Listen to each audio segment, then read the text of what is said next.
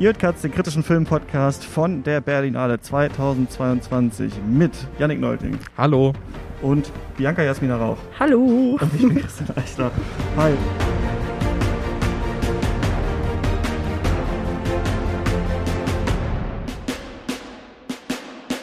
Und wir sind hier schon wieder äh, oben, also nicht wir drei, weil wir drei waren hier noch gar nicht.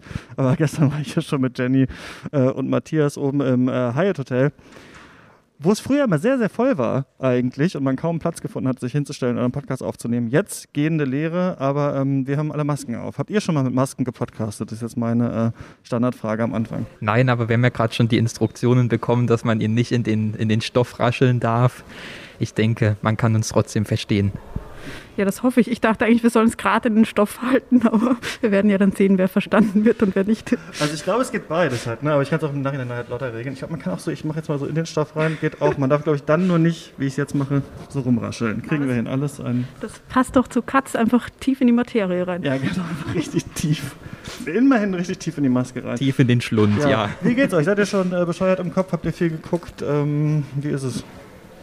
Also bescheuert im Kopf bin ich noch nicht. Ich finde das Festival an sich eigentlich relativ entspannt. Es gab vorher diese großen Kontroversen, wird man es veranstalten, wie wird man es veranstalten? Dann hieß es, es findet statt, dann kam wieder der große Aufschrei, wie könnt ihr nur in Corona-Zeiten? Aber ich muss sagen, die Vorkehrungen, die getroffen wurden, wirken. Ich hatte bis jetzt noch kein einziges Mal, dass ich irgendwo groß anstehen musste. Die Tests funktionieren super morgens. Man bekommt easy alle Tickets. Es ist nicht so überlaufen wie sonst, weil man natürlich sofort merkt, dass nicht so viele Leute angereist sind. Also mhm. von daher, was die, was die reinen Rahmenbedingungen angeht, bin ich sehr zufrieden dieses Jahr. Es ist eine sehr entspannte Berlinale. Ja, ich kann zustimmen, aber es ist meine erste Berlinale mhm. als äh, Presse Akkreditierte. Aber dass es so wenige Leute sind, liegt vielleicht halt auch daran, dass viele einfach nicht kommen können und dass es halt macht wieder auch einiges auf, glaube ich, was jetzt so äh, an Diskussionsstoff da war um die Berlinale und dass es andere Möglichkeiten auch gibt, dass sie online stattfindet, Hybrid, äh, mehr Hybridangebote es gibt oder nicht. Und ich äh, meine, für uns ist es jetzt angenehm, aber ja, schade natürlich, dass einige deshalb nicht da sein können. Genau, äh, du schreibst ja auch für Filmlöwen, äh, ihr habt ja auch einen Artikel, oder Sophie hat einen Artikel da jetzt auch nochmal geschrieben und schon länger auch ja getwittert äh, zu dem Thema dass es ja auch mit ähm, den Kindertagesstätten und sowas gerade schwer ist in der Omikron-Welle und so weiter und so fort. Und manche Leute quasi halt über Umwege gehindert werden, hier zu sein. Ich ich finde das eigentlich eine interessante Debatte, weil natürlich alles komplett auf Streaming umzustellen oder zu sagen, alle Filme sind jetzt auch für alle zu streamen, das ist natürlich ein unglaublicher Kraftakt trotzdem, den man als Festival ähm, vollbringen muss. Gleichzeitig gibt es ja den European Film Market und es gibt die Screener und die fliegen ja auch rum und sowas. Ich glaube, da hätte man schon irgendwie was hinbekommen können, dass man manche Sachen einfacher vielleicht an Presse zuteilt, weil ich habe halt jetzt so das Gefühl, es sind so wenig Leute da von der Presse, dass manche Filme, also über die schreibt wahrscheinlich niemand und eventuell hätten es mehr gemacht, wenn man halt mal ja, einen Screener verteilt hätte oder so. Aber war das vorher anders? Also mein Eindruck ist eher, es werden genau die Filme besprochen, die sonst auch besprochen worden wären. Und klar, das ist natürlich die Frage. Also einerseits, es stimmt, diese elitäre Veranstaltung ist irgendwie noch ein Stück elitärer geworden gefühlt. Auf der anderen Seite, ich hätte nicht so wirklich die Vorstellung, wie will man das lösen? Also wenn man pauschal für alle wieder Streams angeboten hätte, so dann kann ich für meinen Teil sagen, dann wäre ich wahrscheinlich auch nicht hier. Also das fördert natürlich auch genau die Bequemlichkeit, die die Berlinale eben nicht haben will und auch nicht haben kann, wenn sie halt weiterhin als ja, Kinoveranstaltung irgendwie stattfinden will. Ja, ich meine, da gibt es natürlich vieles für und wieder, aber da gibt es, hätte die Berlinale als politisches Filmfestival sich auch ein Zeichen setzen können. Und ich glaube, das ist so ein starkes Argument, worum es einfach geht. Also abgesehen natürlich von dem, wie wir es hätten lösen können, einfach dieses, ja, setzt mal ein Zeichen, geht mal einen Schritt in die Zukunft wie immer der Vergleich mit Sundance jetzt gezogen wurde. Ja, das ist wirklich die Frage, ne, ob es vielleicht auch außerhalb von Corona eine Frage ist, ob das immer so weitergehen wird und muss halt mit den Festivals, aber gleichzeitig klar, wenn man alles einfach online äh, hochlädt, so ungefähr kommt da noch jemand. Ich glaube, da muss man sich Gedanken drüber machen als Festival. Die Berlinale hat jetzt in diesem Jahr gesagt, nee, wir wollen an dieser äh, Präsenz festhalten. Da habe ich auch das Gefühl, es klappt eigentlich ganz gut, aber es sind halt viele Leute ferngeblieben und das ist halt so die Frage. Ne? Also natürlich die, wohingegen die mh, öffentlichen Veranstaltungen voll sind. Ne? Also das ist jetzt nur so eine Pressesicht, dass es leer ist. Eigentlich. Ja. Sonst ist es eigentlich ganz gut besucht, muss man auch ich sagen. Ich habe ja. generell die, die, den Eindruck, dass es eine reine Pressedebatte ist. Es geht eigentlich hauptsächlich um Arbeitsbedingungen für Presse. Also das Publikum wird sich dafür überhaupt nicht interessieren, weil äh, der Großteil des Publikums guckt sich irgendwie ein, zwei Filme an mhm. während des gesamten Festivals. Man kann auch so normal ins Kino gehen. Also ich glaube, dem Publikum ist diese Welt und diese Debatte eher fremd. Aber trotzdem ist es interessant, wie halt Festivals irgendwie damit umgehen und äh, mit der Berichterstattung. Ich fand das mit der Sommerberlinale irgendwie richtig geil im letzten Jahr. Also, dass man nochmal, das könnte man eben überlegen, ob man das trotzdem beibehalten will, dass man nochmal im Sommer ein paar Filme äh, zeigt. Und dann kann man nochmal seine ganzen Freunde, Freunde nochmal mitnehmen und sagen, hier habe ich schon äh, im Februar gesehen, komm, wir gehen nochmal rein. Fand ich ganz gut. Nochmal Rimini im Sommer gucken. Nochmal Rimini schauen, da sprichst du es schon an. Wir haben hier die geballte Expertise. Der neue Ulrich Seide-Film äh, wird hier gezeigt. Er läuft im Wettbewerb. Wir haben ihn äh, gesehen und ich glaube, Janik, dir hat der ganz gut gefallen. Ja, ich finde, das ist bislang der beste Film, der hier lief. Bislang habe ich vor allem Wettbewerb und so ein, zwei Berlinale Special-Filme geschaut und da war das schon mit Abstand der beste. Ich finde auch den restlichen Wettbewerb bislang sehr, sehr schwach. Also nachdem das mhm. letzte Jahr so stark ausgefallen ist, fand ich bislang. Wir hatten krasse Sachen, ne? Fabian, ja, ja, genau. Herr Bachmann, ähm, Wheel of Fortune and Fantasy, genau, Bad Luck Hamaguchi. Banging, also da waren viele Highlights Übrigens, drin. ganz kurz. Oh, hallo, da ist Matthias Hopf. sag mal kurz, sag mal kurz einen Satz. Hallo. Ich bin der Matthias, ich freue mich schon wieder hier zu sein. schön, dass du, äh, schön, dass du äh, vorbeigeschaut hast. Foto, was ist das? Das ist Podcast Bomb. Das ist Podcast Bomb, ja. Ähm, Ist ganz live. kurz witzig finde ich, auch dass ich jetzt nochmal reingritschen muss, halt, ich habe gestern ein Foto gesehen, wie Olaf Scholz, als sich mit, den, mit der Jury getroffen hat. Also steht da jetzt Olaf Scholz und M. Night Shyamalan sich gegenüber und hinten irgendwo in der Ecke halt Ryosuke Hamaguchi, der halt quasi über Nacht jetzt so zum Weltstar geworden ist durch diese Oscar-Nominierung, halt bester Film und bester Regisseur. Das finde ich einfach witzig. Ich freue mich, ob sich Hamaguchi auch so ein bisschen denkt, was mache ich jetzt? Was mache ich hier eigentlich noch? Ich bin doch eigentlich schon in Hollywood angekommen, ja. Ja, um zurückzukommen zu Rimini, ich finde, ähm, also natürlich Ulrich Seidel ist immer so, ein Provokation, so eine Provokation auf Bestellung. Also man weiß, wenn der Mann einen neuen Film macht, dann wird es wahrscheinlich irgendwie kontroverse Debatten geben. Deshalb, das ist eine Hausnummer. Jedes Festival wünscht sich so einen Film. Aber warum auch nicht? Also ich finde es erstmal klasse, dass das überhaupt mal ein Film im Wettbewerb war, der wieder das das Böse auch gesucht hat und gefunden hat, während alle anderen Filme sich in so Gefälligkeiten irgendwie ergehen die ganze Zeit, sich völlig zu Tode erklären von Anfang an und dann in so einem völligen, ja, pandemischen Stillstand irgendwie ähm, passieren. Und den Eindruck hatte ich bei Rimini nicht. Ich finde, das ist so ein großes Spätwerk, was er nochmal abgeliefert hat, indem er alle Themen, die er zuvor angesprochen hat in seinen Filmen, nochmal so in die Waagschale geworfen wird. Ich finde den so vergleichbar mit ähm, dem, was äh, Gaspar Noé mit Vortex gemacht hat, so ein Alterswerk, wo auch so das eigene Sterben vielleicht thematisiert wird.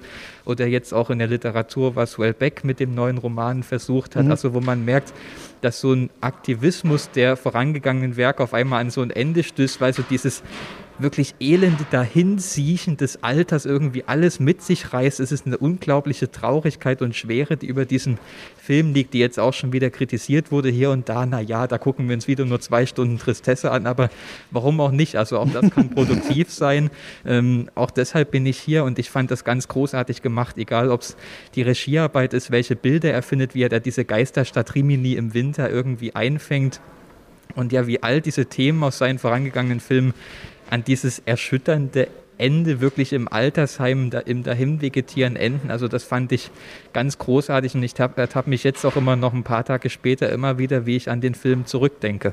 Vielleicht sage ich ganz kurz mal, äh, worum es da geht. Richie Bravo ist ein ähm, alternder Schlagerstar, der ähm, ja auf äh, Rimini wohnt und halt vor allem äh, im Winter dann noch so ein paar Bus-Touristen, Touristinnen bespaßt in so seltsamen Hotellobbys oder fast Tagungsräumen, wo so eine Bühne irgendwie aufgebaut wurde und dann nochmal seine alten Hits äh, zum Besten gibt. Und das Interessante ist, dass der so wie wir das auch kennen von Heino oder Bianca, wen hattest du mir gesagt, wenn es noch äh, gibt? Der Den äh, Reinhard Fendrich. ja, Den- also, ja. ja. sag mal, was? Den, ist ja in Österreich sehr bekannt und da kann ich das Lied Strada del Sole dazu empfehlen, wenn man den Soundtrack dazu hören will. Das Entromat oder dekonstruiert das romantische Italien auch ein bisschen. Ja, interessant, weil es gibt zum Beispiel so ein Lied von Heino, das ich super lustig finde. Karneval in Rio heißt es und es geht immer äh, halt um Karneval in Rio, halt, ne, Brasilien, Portugiesisch und sowas. Und es ist aber immer nur so Tequila, schenkt ein und Muchachos, das Fest muss gelingen. Und es ist halt offensichtlich einfach so völlig fehl am Platz, was er da singt. Und gleichzeitig verkauft es ja immer so einen Sehnsuchtsort. Ne? Auch, es gibt auch sogar eine Szene, wo ähm, Richie Bravo dann griechischer Wein äh, äh, singt von Udo Jürgens. Finde ich ganz interessant, weil das ist ähm, ein Lied, das meiner Oma ganz wichtig war und auf ihrer Beerdigung auch gespielt wurde. Also, dass das tatsächlich so diese Sehnsuchtsorte auch auslöst, während wohingegen er gleichzeitig halt kein Wort Italienisch kann, mit niemandem in Rimini eigentlich richtig kommunizieren kann, außer so mit Handzeichen äh, und so. Und sich dann ja auch prostituiert bei diesen ähm, Touristinnen, die dann nochmal mit dem großen äh, Schlagerstar vielleicht halt in die Kiste springen wollen.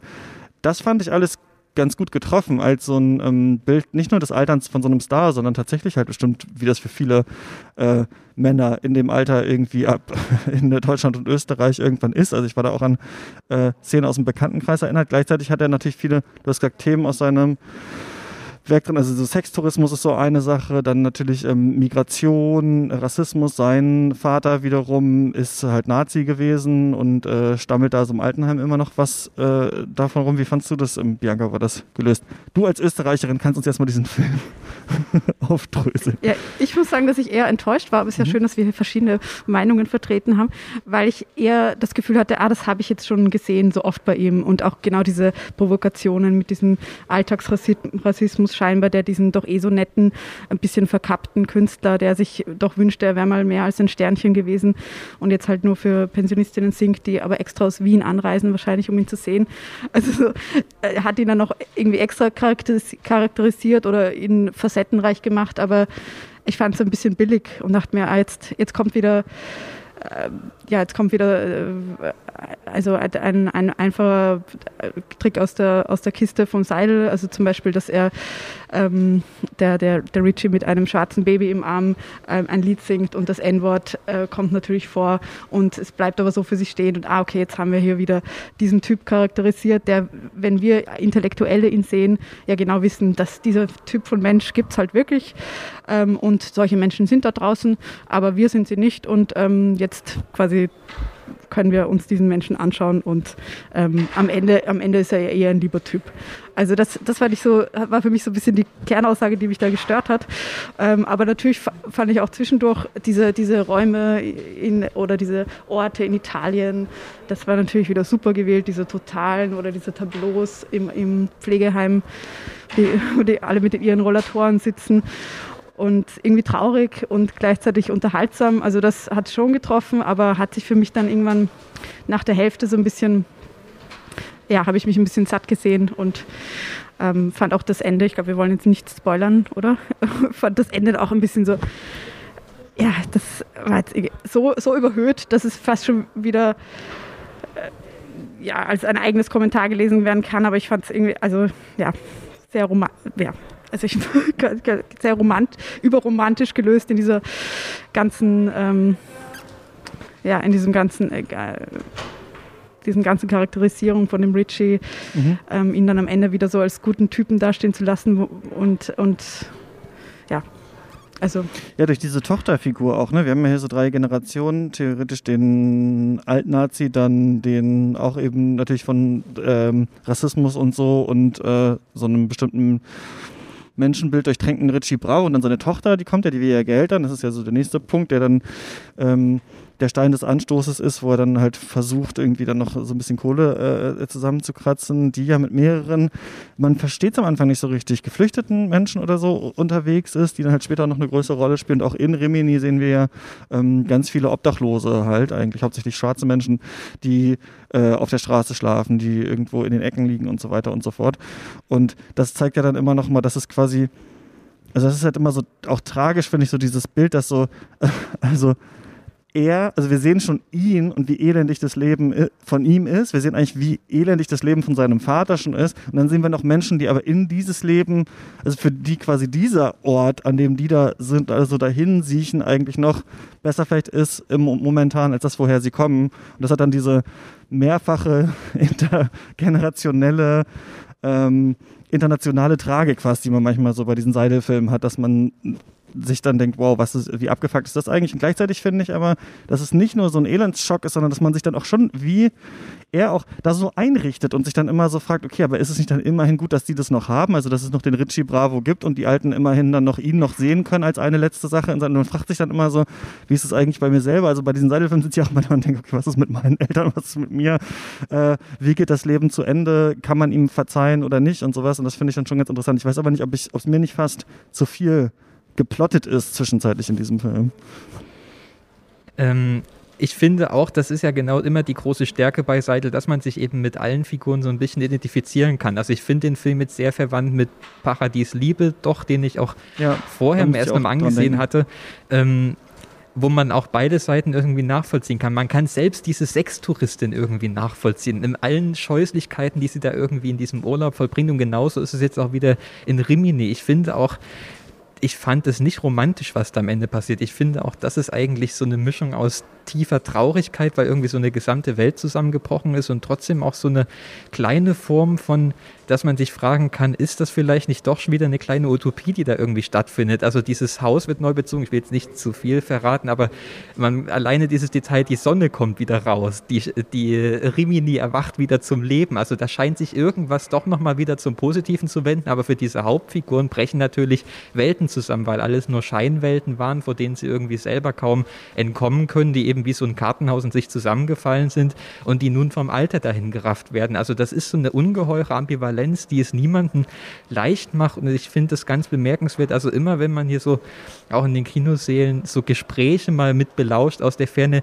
gefühlt jeder spricht über diesen Film, auch drei Tage später noch und alleine da denke ich mir, ja doch, der Film hat irgendwie Eindruck hinterlassen. Das ist auf jeden Fall so ein Film, der von diesem Festival bleiben wird. Ja, stimmt. Das schafft er auf jeden Fall immer wieder aufs Neue. Also habe hab ich auch gemerkt, dass viele Leute darüber gesprochen haben. Oder es ist ja auch der Film, mit dem ich mhm. den meisten, die ich jetzt zufällig begegnet bin, äh, geredet habe. Und ja, ist ja auch gut, wenn ein Film das schafft, dass man eben so in Diskussion kommt. Und genau, man kann darüber reden, die alle schwarzen Darsteller waren immer so an den Rand positioniert, haben alle nichts zu reden gehabt. Und mhm. das kann eigentlich ja auch ein Ausdruck dafür sein, genau das, die absoluten Nebendarsteller.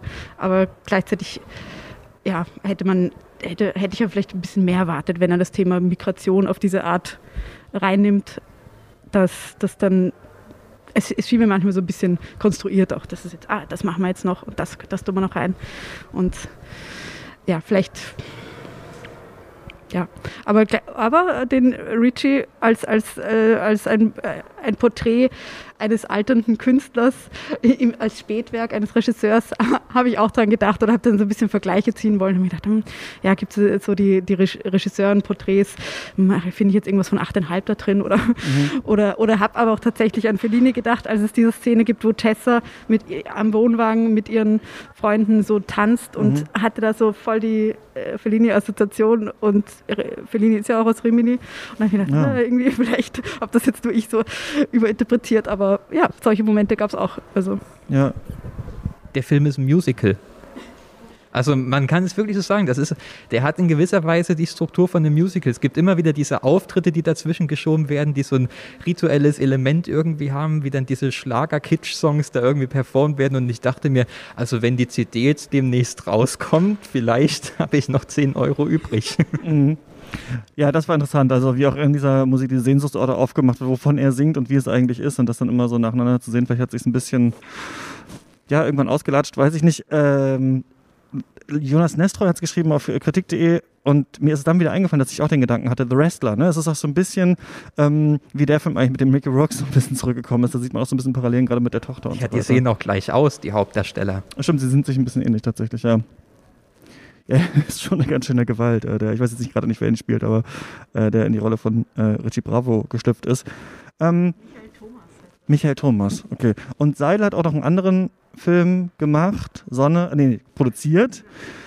Äh, den ich gleich sehen werde, wenn die Aufnahme hier vorbei ist. Und du hast ihn schon gesehen, Bianca. Ja, da will ich jetzt natürlich nicht alles verraten, aber. Ach doch, mach. Alles, also am Ende dann.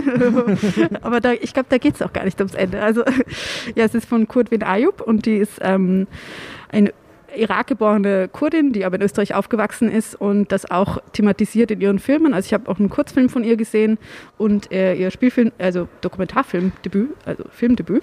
Das heißt Paradies, Paradies. Da ist sie mit ihrem Vater, der auch in dem Film mitspielt und unglaublich lustig ist. Omar heißt er, ähm, in dem sie ihren Vater ähm, ähm, in, nach Kurdistan, Nordirak begleitet und ähm, ja auch Fragen nach Identität, Zugehörigkeit, Familiengeschichte aufwirft, aber das total, total lustig und spritzige Art macht. Die haben einfach, die weiben einfach voll zusammen. Und das merkt man hier auch, dass sie, also sie mit den Leuten, mit denen sie dreht, also teilweise sind auch LaiendarstellerInnen, eben Teile der Familie, dann sind es wiederum auch Darstellerinnen, die ich zum Beispiel auch aus ihren Kurzfilmen kenne, einige davon. Und genau, man, man, merkt halt, dass sie diese Leute kennt und dass sie einfach gut ein Gefühl für Szenen hat und auch für, für die Geschichte. Und ähm, sie arbeitet zum Beispiel auch, also es geht um drei Teenagerinnen und eine davon steht im Vordergrund und sie trägt ein Kopftuch und ihre beiden Freundinnen nicht. Und ähm, zusammen machen sie dann ein YouTube-Video zu REM's Losing My Religion, alle mit Kopftüchern und äh, bekleidet. Und das wird dann zu, zum vollen Hit auf einmal und aber auch zum Thema innerhalb der Familie, der Community. Und dann haben plötzlich alle darüber was zu sagen oder zu kommentieren über das Kopftuch, äh, das sie trägt oder, oder genau, wie, was, sie da, was das für sie bedeutet. Und ähm, ja, es ist quasi so, ja, so eine Wiener Coming-of-Age-Geschichte und gleichzeitig auch total trashig im Sinne von, es kommen Instagram-Videos vor, es kommen WhatsApp-Chats vor, es kommen diese, diese Insta-Filter. Also wir sehen einfach so die, die Lebenswelt der Jugendlichen auch auf dem Bildschirm so richtig, äh, wie sie es halt selber vor Augen haben, zehn Stunden am Tag wahrscheinlich, in denen sie da und ins Handy schauen. Und ja, das fand ich halt richtig ähm, cool, weil man das dann doch selten sieht oder so.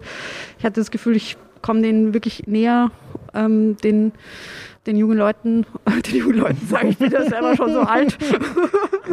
Schön, was die jungen Leute heutzutage so machen. Instagram, Musikvideos. Als Millennial muss ich sagen, das Michi ja. Generation, äh, was ist das, äh, Gen Sie. Sie, ja nicht, Zoomers, ja. auch schon so weit weg ist. Ja. so. ja genau, das fand ich echt, ähm, fand ich cool und ähm, aber auch vom Thema her auch, auch tief. Ähm, Migration, postmigrantische ähm, äh, Lebensrealitäten mhm. zu verweben mit Humor. Also es ist nicht so oft Drama oder Opfernarrative, sondern einfach lustig gelöst und ähm, ja, kann ich auf jeden Fall empfehlen. Also ich glaube, und der Film eröffnet auch die Diagonale, finde ich auch super, ah, okay. dass sie das cool auch hervorheben und sie auch als Filmemacherin und genau und ich glaube auch deshalb äh, hat der Seidel Produktionsfirma ihn reingenommen oder oder mit ihr gearbeitet, mhm. weil sie auch eben diese ja äh, Grenzen zwischen Dokument und Fiktion bei ihr viel verschwimmen durch mhm. diese Arbeit mit Laiendarstellern und ich glaube Drehbuch ist auch nicht fixiert gewesen, sondern ähm, haben sie gab es immer so grobe Szenenvorgaben und haben sie dann wohl zusammengearbeitet und das merkt man auch. Ja. Okay, gekauft. Gucke ich gleich. Gut, Seidel übrigens, glaube ich, gestern auf die Bühne gegangen bei der, äh, oder vorgestern bei der Weltpremiere dann zu, gestern muss das gewesen sein, Rimini, und irgendwie dann so gesagt, hallo, und dann wollen Sie nicht noch was sagen zu Ihrem Film? Nein. das ist einfach untergegangen, ja. Äh, Schade. So war das scheinbar. Also von ihm äh, haben wir keine weiteren Antworten wahrscheinlich zu erwarten. Janik, hast du noch irgendwas ähm, vielleicht, was, über was du sprechen müsstest? Einen schaffen wir bestimmt noch. Da muss ich, glaube ich, losrennen. Äh, wir könnten über Content de Vieux reden, mhm. weil, weil, du den auch gesehen hast. Ja, ähm, unglaublich aber wahr. Uh, incredible but true. Genau, ein nur 70 Minuten langer Film, auch das ist immer willkommen bei so einem Festival. äh, aber wirklich, Amen. Immer wenn ich, immer wenn man irgendwo sieht, 70 Minuten, okay, gehe ich rein. Geil. Ja, genau. Ähm, ja, vielleicht kurz zum Inhalt. Es geht eigentlich um ein Paar, das ein Haus erwirbt und der Keller hat einen Zaubertrick. Ich mhm. glaube, das ist alles, was man verraten sollte. Das ist so ein, so ein Spoilerfilm, da bekommt man eins auf den Deckel, wenn man das verrät. Ähm, ich finde, das ist ein Film, der auch selber so krass äh, ein Hehl daraus macht, was das ist. Also es habe sowieso ja. mehrere Filme Filme gesehen, die über ihren Twist, also wo wirklich jemand einem anderen Charakter irgendwas Wichtiges mitteilen soll, dann noch dreimal äh, innehält, bevor ja. man dann, also dass das Kino lachen muss, habe ich öfter jetzt schon auf der Berlinale gesehen. Vielleicht ist das was Neues, aber genau so ist es auch. Wir erfahren es auch im Film erst spät. Ja, der setzt immer wieder neu an und wie dieser Zaubertrick erklärt wird, das wird auch immer abstrus. Also es ist fast wie eine Parodie auf solche überkonstruierten ähm, Filme, so Beyond the Infinite Two Minutes und mhm, so weiter. Ja. Da dachte ich erst, das, das ja. zieht jetzt ein bisschen durch den Kakao. Wird es denn aber nicht. Also ich finde, man weiß bei Content du Pionier, in welche Richtung das es geht. Das ist der mit Rubber und äh, Mandibül, das war der Film mit der Fliege. Genau. Normalerweise genau. sind das immer Filme mit so einer Sache, oder? Mhm. Die dann irgendwie so eine Art Horrorelement ist. Diesmal ist es ja, ein Loch im Keller, das kann man vielleicht sagen. Ja. ja, die Wache hat er noch gemacht aus den letzten Jahren. Ja, und ich finde, das Bemerkenswerte bei ihm ist halt, dass es immer so ein bisschen Existenzialismus, so im Mini-Format ist, eben auch in so nur so einstündigen Filmen.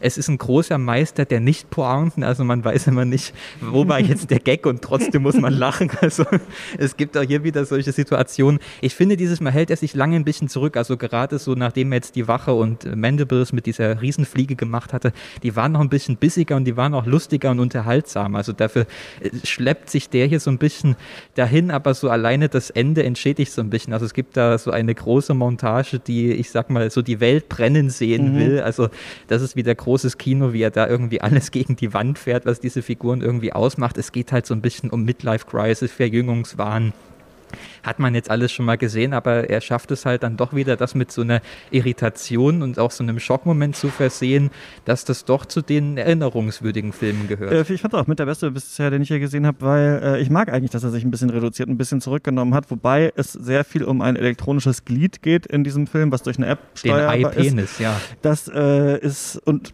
ist, ja, weiß ich nicht, eventuell nicht der größte Witz, den man erzählen kann, aber das Coole an dem Film ist eigentlich, dass es eigentlich nur so drei wichtige Figuren gibt und zwei versuchen eigentlich irgendwie den Lauf der Zeit aufzuhalten, irgendwie dem Altern äh, zu entkommen, ständig jung zu bleiben und eine Person nicht. Und wir merken irgendwie so, je länger dieser Film geht und vor allem in dieser Kaskade, die diese Montage irgendwann ist, dass halt die Person, die das, die kein großes Bedürfnis hat, irgendwie den Lauf der Zeit anzuhalten, ja wie im Auge des Sturms eigentlich ist, während um sie herum halt einfach alles zugrunde geht. Und das fand ich irgendwie eine, so eine witzige Beobachtung eigentlich, die doch dann relativ radikal war und fast so märchenhaft, fast wie so ein Märchen auch vielleicht von Oscar Wilde oder weiß ich nicht was, wo dann die Person irgendwie nichts wollte.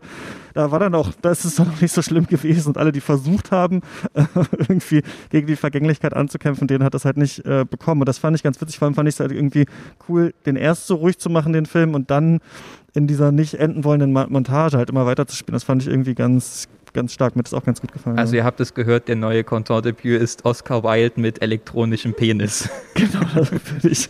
Weiß ich nicht, ob das jetzt eine Empfehlung ist. ja, wahrscheinlich. Ja. Wahrscheinlich dann vielleicht doch nicht sehen. Ähm, ja, oder? Haben wir es vielleicht? Ich glaube, ich muss, äh, muss gleich, gleich losrennen. Freut ihr euch noch auf irgendwas jetzt so die Tage? Ähm, nee, aber ich spiele jeden Tag mit dem Gedanke, den Wettbewerb einfach abzubrechen. Ich glaube, das ist wirklich ergiebiger wie in jedem Jahr eigentlich. Das Problem ist, dass so super gute Filme da immer dazwischen sind in jedem Jahr. Weil ich hatte ja auch. Ja, man entdeckt manches, das stimmt, ja. Ja, und es sind wirklich Sachen. Man braucht da bräuchte man eigentlich so ein äh, auch Zeitreise-Gadget, dass man eben irgendjemand anders das gucken lässt, der sagt einem dann hier die drei und dann, ja, aber wir sind ja die Leute, die das den anderen sagen sollen, was gut ist. Das heißt, wir, ja, ja, wer, muss du musst dir die, ich glaube, du musst die doch angucken, weil ich kenne sonst auch noch ein paar Leute, die den ganzen Wettbewerb gucken.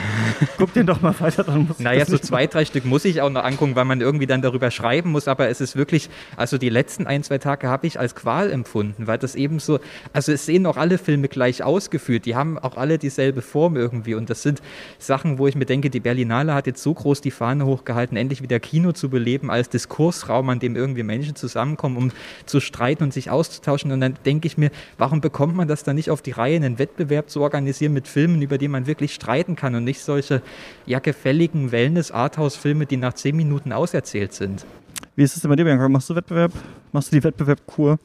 Nee, ich wollte gerade sagen, zur Abwechslung kannst du mal zur Retrospektive gehen. Also Filme aus den 30er und 40er Jahren.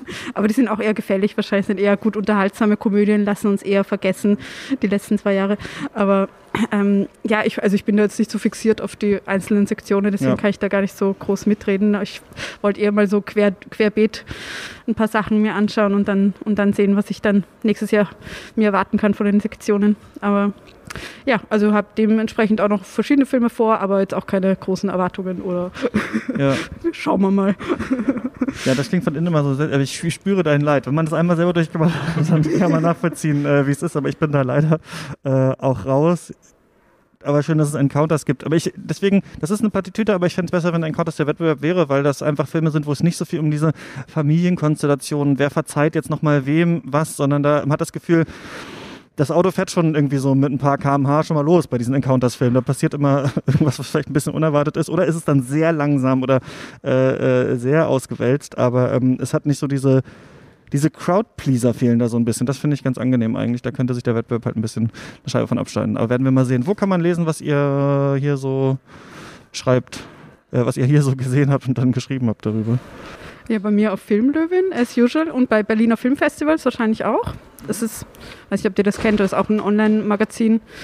Und ja, und sonst bin ich nächste Woche auch noch bei einem Gespräch äh, bei der Reto, falls es wer hört und noch zufällig vorbeikommen will, am Mittwoch. Genau, da geht es nämlich um die drei Schauspielerinnen, die äh, um die die Retro sich dreht und fragen, inwiefern ihr Schaffen auch aus heutiger Perspektive als feministisch eingestuft werden kann oder was man daraus heute ziehen kann. Und ja, finde ich, ähm, ja, finde ich ganz spannend, nachdem ich habe jetzt auch 10, 20 Filme fast davon gesehen und ja, genau, das das von mir. Und du machst bald ein neues Format bei den Projektionen namens Transition, ne? Ja, genau. Jetzt da berichten wir jetzt nicht über die Berlinale, aber genau, das ist gerade im, im Werden und mit Sebastian, der ja auch schon bei dir war, Sebastian Seidler und Markus Stiegel-Egler und Julia Weigel, die sich auch irgendwo hier äh, im, im Kino tummelt, äh, die vom Filmfest München ist. Ähm, genau, werden wir Filme besprechen und dazu immer neue Leute dazu holen, die nicht aus unserer Filmemacherinnen Blase sind oder Filmberichter, Erstatter Blase sind. Genau, mit mal schauen. Ich kann selber noch nicht sehr viel zu den kommenden Inhalten sagen. Schauen wir mal. Genau, Janik, wo bist du? Arteschock? Ähm, Arteschock gibt es Kurzkritiken, Filmstarts und Digitalfernsehen lange. Ein neues Format habe ich nicht. Vielleicht lasse ich mir einen lustigen Twitter-Thread einfallen dafür.